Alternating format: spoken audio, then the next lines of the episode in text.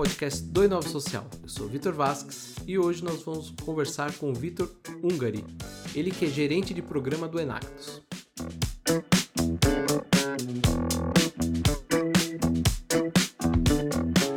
Vitor, seja bem-vindo. Victor, ouvinte que está nos, nos, ouvindo, não sei a hora se eu falo bom dia, boa tarde, boa noite. Muito obrigado pelo convite, é um prazer estar aqui. Victor, você não vai ser o nosso primeiro podcast com o Enactus, mas desde o nosso 16 podcast que a gente gravou, muita coisa mudou no Enactus.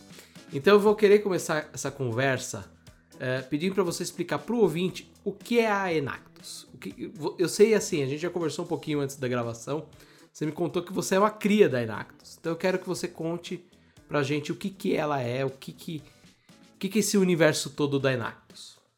Legal, e eu não sei nem quando começou o podcast no mundo, mas a Enactus começou em 75, então não sei se poderia ter até um podcast em 75 sobre a Enactus, começou no, lá nos Estados Unidos. Então eu vou tentar começar da, da missão da organização e partir ali para o dia a dia, como que a gente atua e tudo mais. Então, a, a Enactus é uma grande plataforma, ela nasceu com essa missão de engajar a próxima geração de líderes, são, que a gente acredita que são os estudantes universitários, para usar tanto inovação quanto princípios de negócio para melhorar o mundo. E aí, mundo, entenda-se a realidade, o meio que eles estão inseridos. De um jeito subjetivo. Então, a gente engaja esses jovens, existe um programa, que é o Programa Enactus, que acontece em 35 países hoje, engaja jovens, no, no mundo todo são mais de 72 mil jovens, em 1.730 campi universitários diferentes. Esses jovens participam de treinamentos, eventos, capacitações, tem muita troca, muita colaboração, que inclusive é um, é um valor da, da Enax no mundo todo. E o grande desafio do estudante é quebrar o muro ali da universidade e se engajar com comunidades.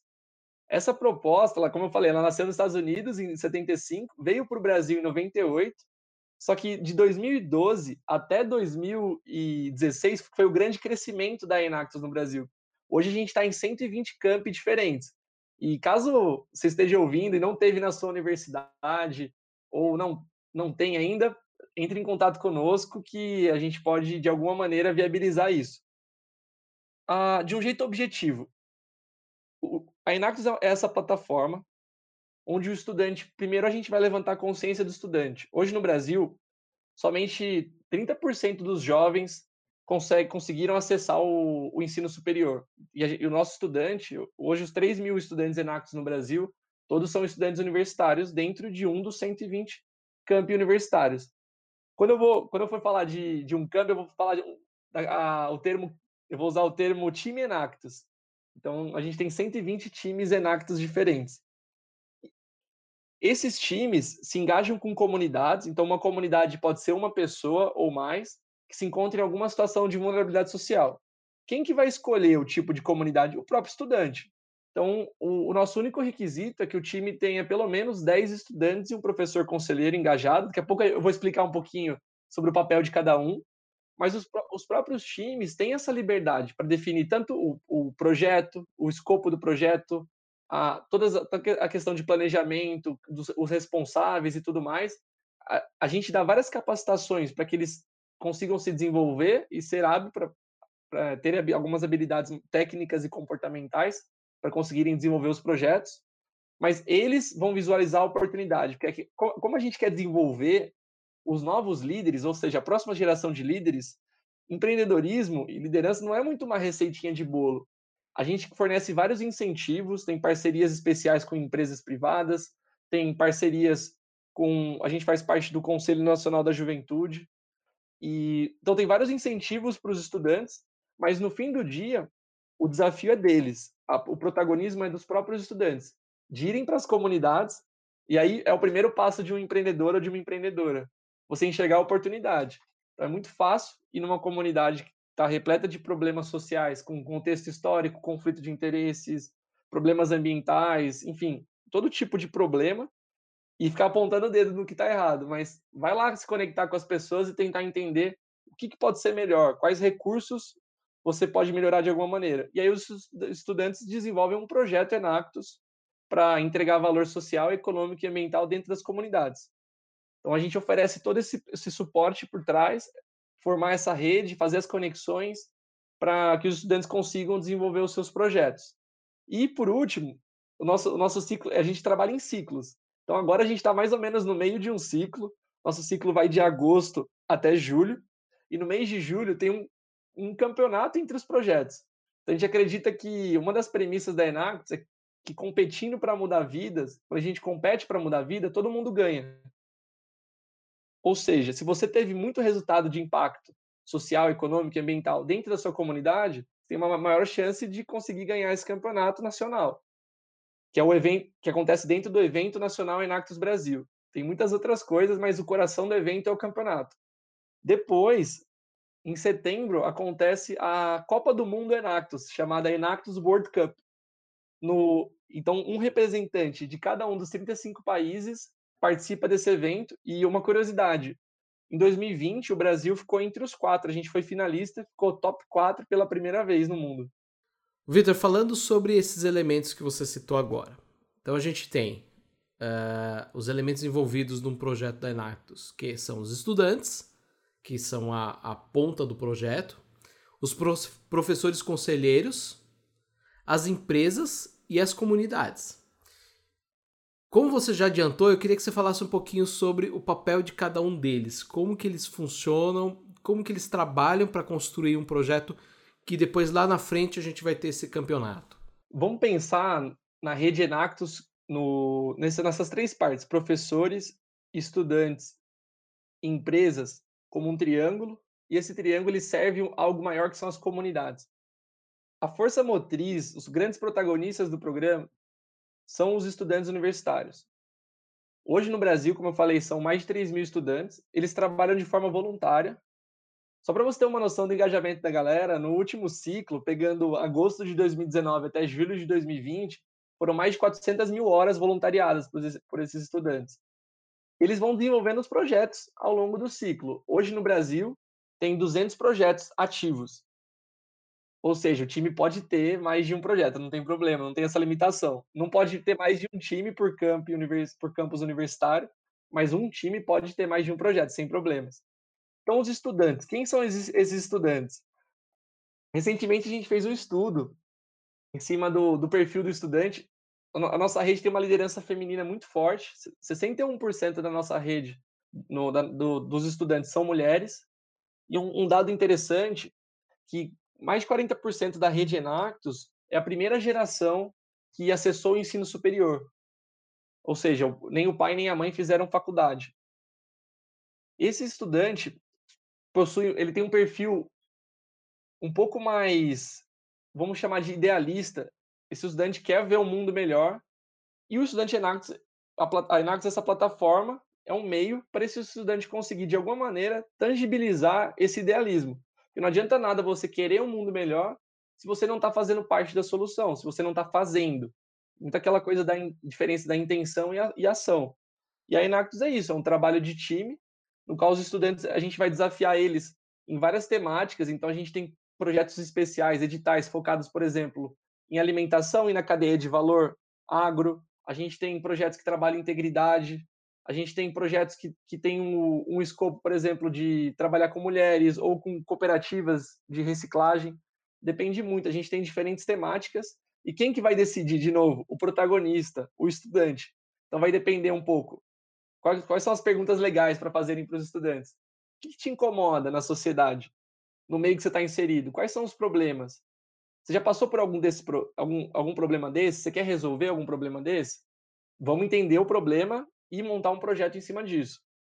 Então, o estudante vai decidir, ou às vezes, caso o estudante não tenha essa causa definida, ele pode contatar algumas ONGs locais, contatar líderes de comunidade e entender quais são as, as grandes demandas da região, que de alguma maneira ele pode servir com um projeto, com e aí dentro do projeto com várias parcerias, entender qual é o papel dele, novamente, para ser parte da solução.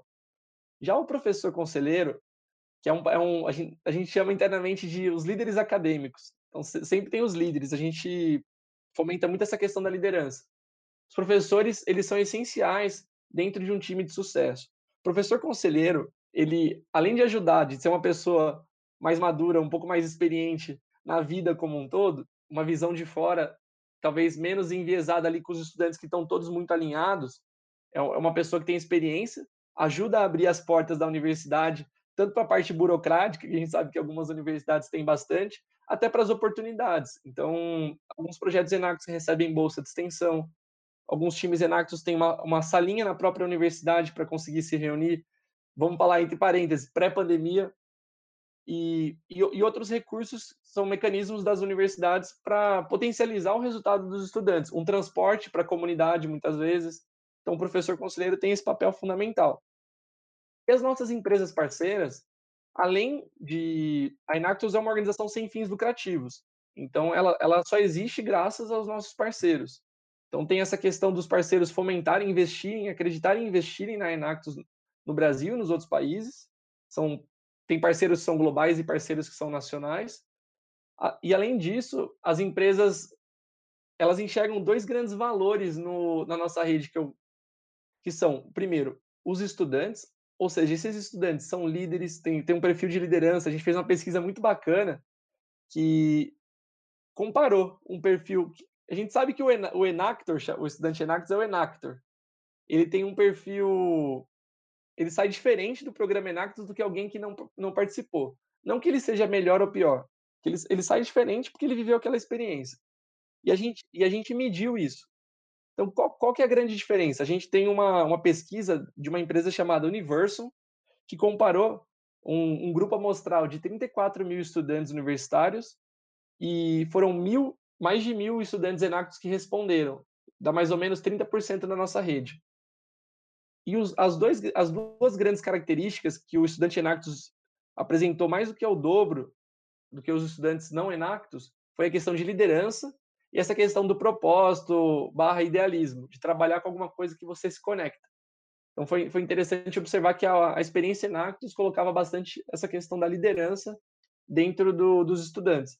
E, e, então a gente tem esse estudante que já está treinando esse músculo do empreendedorismo, da liderança, da sustentabilidade, e a gente sabe a importância hoje de que uma que as empresas estão buscando e se esforçando muito para serem empresas mais conscientes, mais sustentáveis. E não é uma chavinha que você vira, ah, agora eu quero ser sustentável. Você vira a chavinha de uma empresa e ela é sustentável. Você precisa de gente lá todos os dias, pensando, problematizando, discutindo e, mais importante, fazendo a sustentabilidade. Não é o departamento de sustentabilidade que vai resolver tudo. São as pessoas que fazem parte desse ecossistema da empresa. Então a gente acredita que esse estudante ele vai ser um talento que vai adentrar, independente do setor que ele for adentrar, e vai ser um agente transformador. E as empresas parceiras, muitas abrem oportunidades exclusivas para os estudantes Enactus. Então, é uma oportunidade dupla para o estudante, se ele se fizer sentido para ele seguir um caminho no setor privado, e para as empresas de recrutar talentos com todas essas habilidades e vivências que eu já, que eu já comentei. Então, citando alguns exemplos, a, a Manco Vavin abriu sete vagas de estágio exclusiva para estudantes Enactus, a DSM abriu um programa de trainee para trabalhar com essa parte ESG, que é meio ambiente, social e governança, e a parte de sustentabilidade exclusiva para o estudante Enactus. A Unilever, que é uma grande parceira também, Hoje, mais de 15% dos estagiários no Brasil inteiro vieram da Enactus. Então, a gente tem alguns cases bem interessantes dentro dessa parte de, de talentos. Então, usando os estudantes, dando essas oportunidades para os estudantes que estão interessados. E a outra parte que as empresas investem também são nos projetos. Então, posso dar o um exemplo da, da Cargill, que investe em projetos Enactus que trabalham na cadeia de valor de alimentos trabalham, por exemplo, com um pequeno produtor, trabalham para diminuir o desperdício, para levar educação alimentar, educação ambiental dentro de escolas, por exemplo. Então, tem vários tipos de projeto que conversam com a estratégia de sustentabilidade da empresa e, e a empresa tem essa oportunidade, porque a Enactus já tem uma capilaridade. A gente está presente em 22 estados, está presente em quase 90 cidades, quase 90 cidades do Brasil. Então, a empresa investindo nos projetos Enactus, ela já tem uma capilaridade, já tem uma rede de estudantes engajados dentro de uma determinada causa que co conversa com o negócio dela, conversa com a estratégia de sustentabilidade e ela consegue ajudar os projetos, os projetos então ajudar financeiramente, com mentoria, com experiências, ela ajuda a formar líderes para os líderes de amanhã, que a gente brinca que são os estudantes Enactus, os líderes de amanhã, mas na verdade eles já estão liderando iniciativas.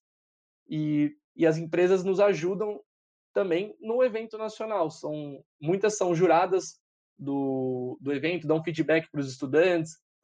Enfim, é, esse é o nosso tripé. São esses três grandes stakeholders, essas partes interessadas que servem para como como um tripé mesmo para um bem maior que são as comunidades. Então, o que é uma comunidade? Como eu falei, são pessoas em situação de vulnerabilidade social. Hoje, só para você ter uma noção, em relação aos nossos projetos, a gente tem quase 20 tipos de comunidades diferentes. A gente trabalha bastante com os dados aqui na Enactus, então são 16 temáticas e 19 públicos-alvos diferentes.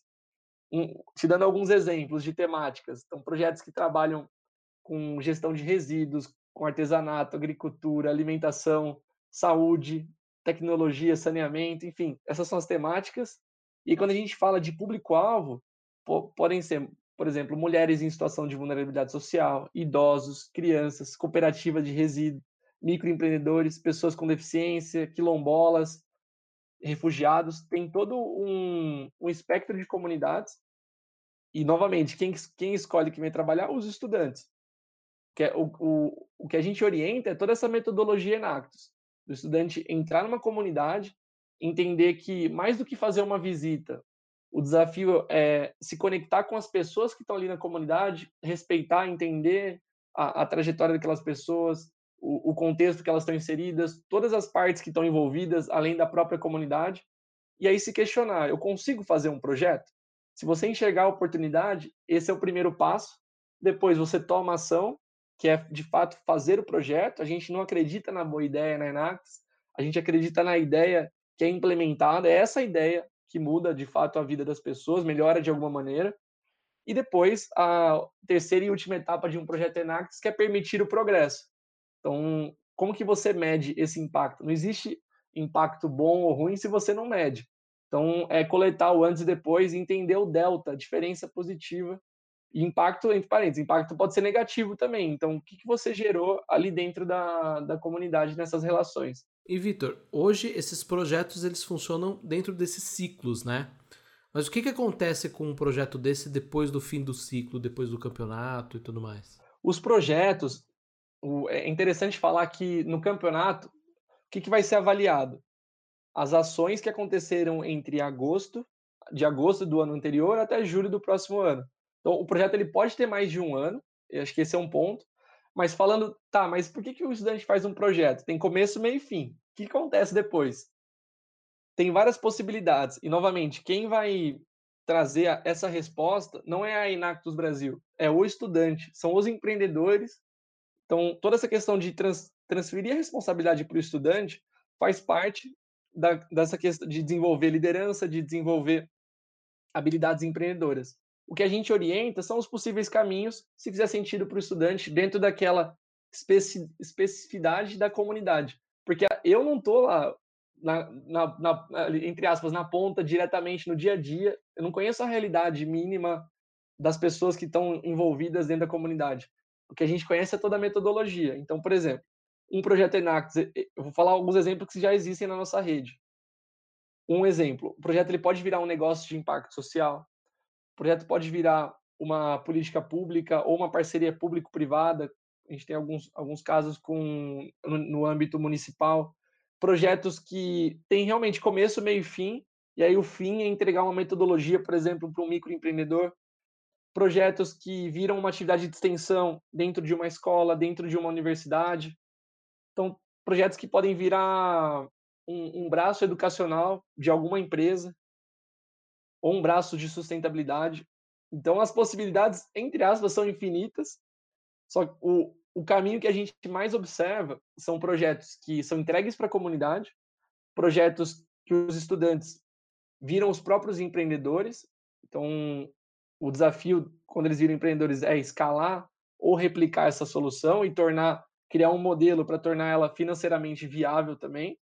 Então, quando os estudantes querem empreender o projeto, a gente tem um, um termo, uma brincadeira que a gente faz, que é que é, propósito ou amor não paga boleto.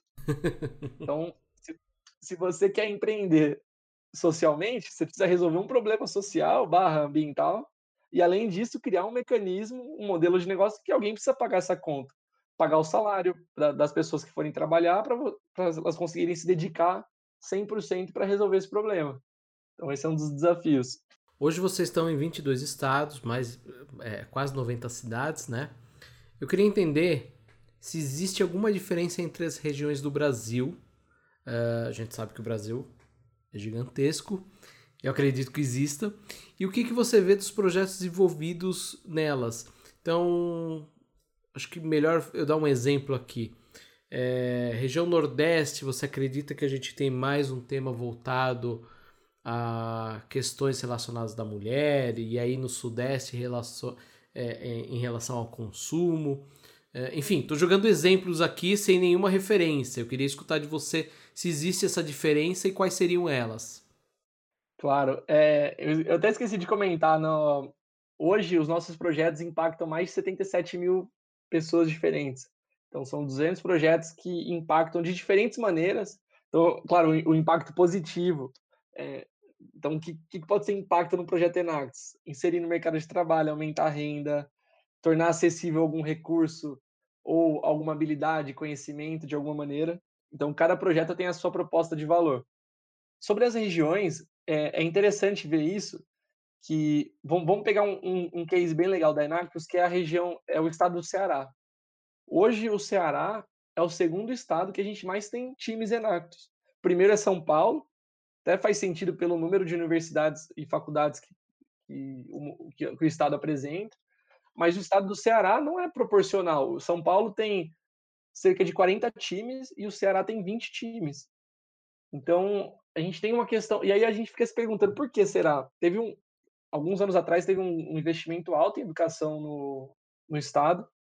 Sobral é um, é um caso, é um case de, de, de investimento em educação. E aí, tem esse ponto de que os projetos do Ceará, até por conversarem com, com o campo de estudo dos estudantes, dos próprios universitários, tem uma questão de serem desenvolvidos nessa parte mais agro. Então a gente tem projetos que pegam uma tecnologia, por exemplo, de irrigação, de sensor, pegar um sensor de umidade do solo, alguma coisa do tipo, e democratizam esse sistema, ou seja, barateiam, porém tentando manter a funcionalidade para pequenos produtores. Então, uma coisa que não era acessível, mas que traz uma competitividade, uma produtividade para a operação de uma, de, um, de uma horta, de alguma maneira, para o agricultor, os estudantes trabalham para tornar acessível. Então, tem muitos cases legais de, de projetos que tornaram acessível a ponto de ser 90% mais barata a solução de um irrigador ou tornar mais acessível, por exemplo, um trabalho com, com, com biodigestor então, o Ceará é um exemplo de, de projetos com, na parte agro. Quando a gente pega São Paulo, tem, ou a região sudeste, de alguma maneira, tem muitos projetos, por exemplo, com cooperativa de reciclagem, tem muitos projetos com, com escolas públicas.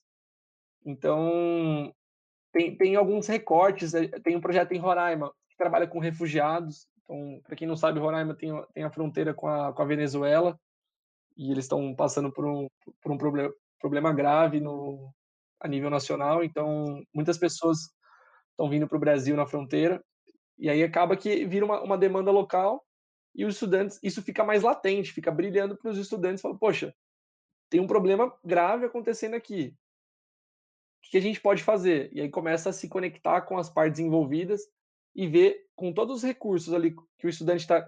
Porque não é só o estudante, o estudante tem o professor ou os professores, tem os recursos da faculdade de alguma maneira que ele pode acessar ou, ou se conseguir acessar e tudo isso serve de insumo dentro depois de um projeto Enactus. E, e acho que um ponto também, Victor, que é interessante, falando dos estudantes, em, em várias faculdades do Nordeste, a Enactus é a única atividade além da graduação. Então, a gente percebe que essa questão da, da escassez de oportunidade, isso fica claro na Enactus. Ou seja, um estudante que nasceu no Sudeste, uma, uma pessoa, na verdade, que nasceu no Sudeste, necessariamente já tem mais oportunidade só por conta do local de nascimento dela, do que uma pessoa, por exemplo, que está no Nordeste ou no Norte. Então, a Enactus, e é o mesmo programa. E aí, quando a gente pega os campeões, então dois, nos anos de 2017, 18, 19 e 20 nacionais, eles estão no Norte e Nordeste. Aí você, vamos parar para pensar, né? Poxa, a maioria da rede, 60%, está no eixo Sul-Sudeste. Porque os campeões saem do Norte e Nordeste. E aí eu tenho algumas coisas para a gente trazer para a gente refletir aqui. Uma delas é a questão de maior proximidade com o problema.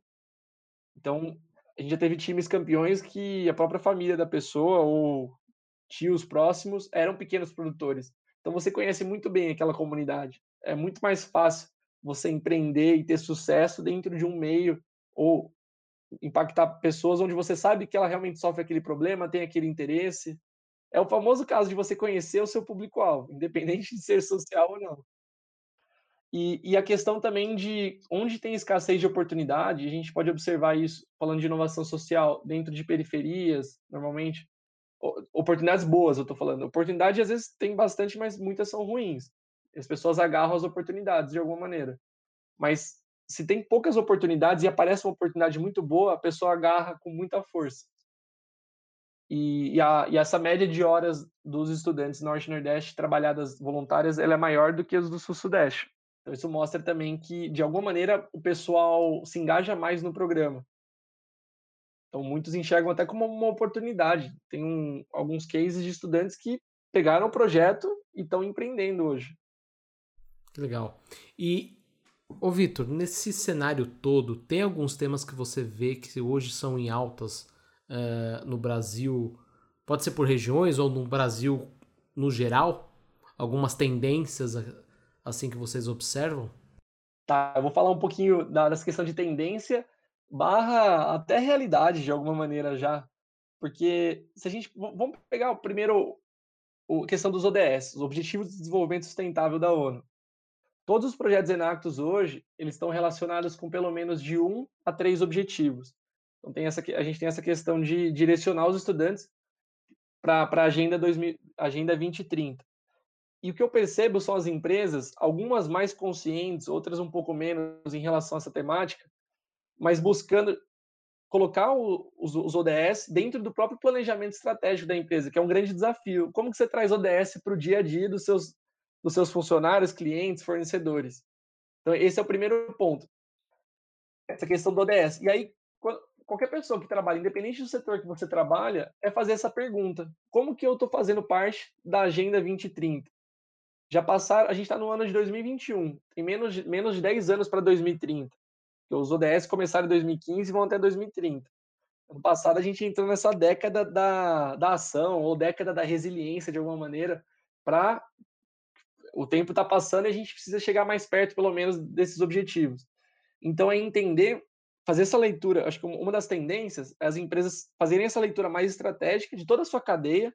Por isso que eu chamo de ecossistema, porque não envolve só empresas e funcionários, envolve de quem que você compra, para quem que você vende, como você faz essas coisas. Tudo isso influencia é, a, a, sua presença e até o seu diferencial, de alguma maneira. O porquê que as pessoas trabalham na sua empresa. Então, se o estudante Enactus, por exemplo, que é a gente considera um talento, são estudantes super talentosos, eles não vão querer trabalhar numa empresa que está prejudicando o mundo, a sociedade, o planeta de alguma maneira. Então, uma empresa que está fazendo algo em prol dos ODS, e mais importante, mostrando o que está fazendo, provando o que está fazendo, então essa questão da mensuração também é super importante. Vejo como um. Colocaria até em outro item, mensuração e transparência, maior possível. Você consegue, você vira um imã de talentos, porque as pessoas vão querer fazer parte de um ecossistema que está ajudando as pessoas, a sociedade, o planeta de alguma maneira.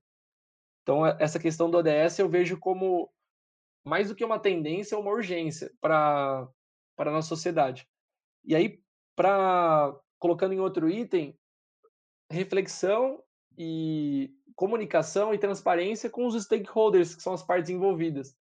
Então, como que você, dentro da organização que você faz parte, independente do setor, quais são as partes envolvidas? Então, eu vou dar um exemplo da Enactus. A gente é uma, uma organização sem fins lucrativos, que está no meio entre universidades, tem universidades públicas e privadas, razão mais ou menos 80-20, 80%, 80 pública, 20% privada.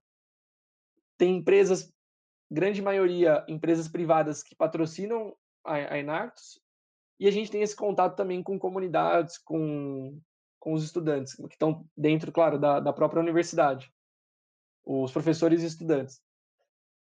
Como que a gente cria valor? Quais são os interesses dos estudantes? Quais são as dores? É começar a entender os nossos stakeholders, e, e até falando um pouquinho da parte do terceiro setor, uma leitura mais estratégica, como eu falei, da, a gente sabe dos nossos dois ativos, que são os estudantes e os projetos, como que a gente consegue ajudar a, as universidades, ajudar a, as empresas que acreditam e investem no nosso trabalho, entender mais os porquês das coisas. Por que estão investindo na Enactus?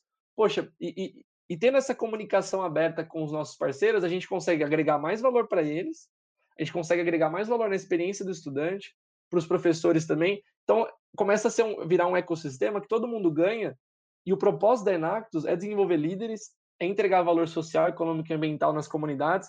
Então, a sociedade está ganhando também, quando o ecossistema está crescendo e está tá tendo essas interações mais conscientes, mais intencionais. Então, essa, esse ponto de pensar nas partes envolvidas, eu acho, acredito que é bem interessante. Um outro ponto é democratização de recursos.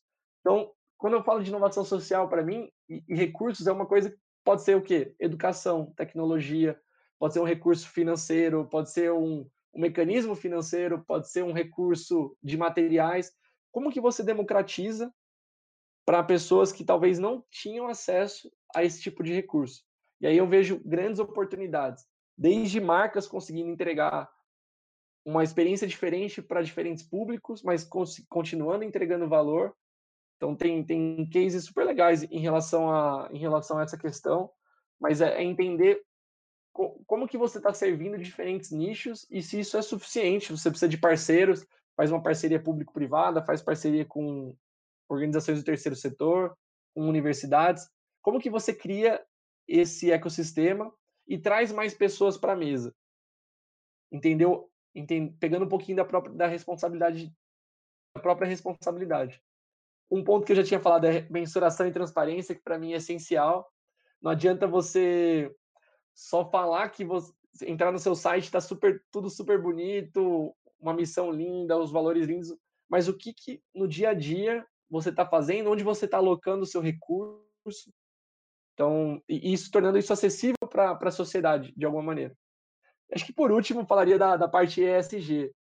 ESG é Environmental, Social e Governance. Então, em, em português, a gente pode falar ambiental ou ecoambiental, a parte social e governança.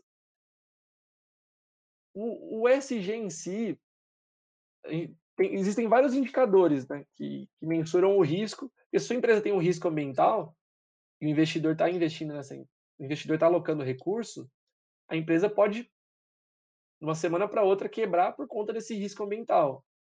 Mas se a gente pegar a discussão ESG como um todo, a gente começa a questionar o, os modelos de negócio das empresas. Então, se você tem um modelo hoje que gera um impacto ambiental negativo, será que isso faz sentido? Se as suas fontes energéticas não são, não são renováveis, isso é coerente daqui 20, 30 anos? Você vai ser competitivo?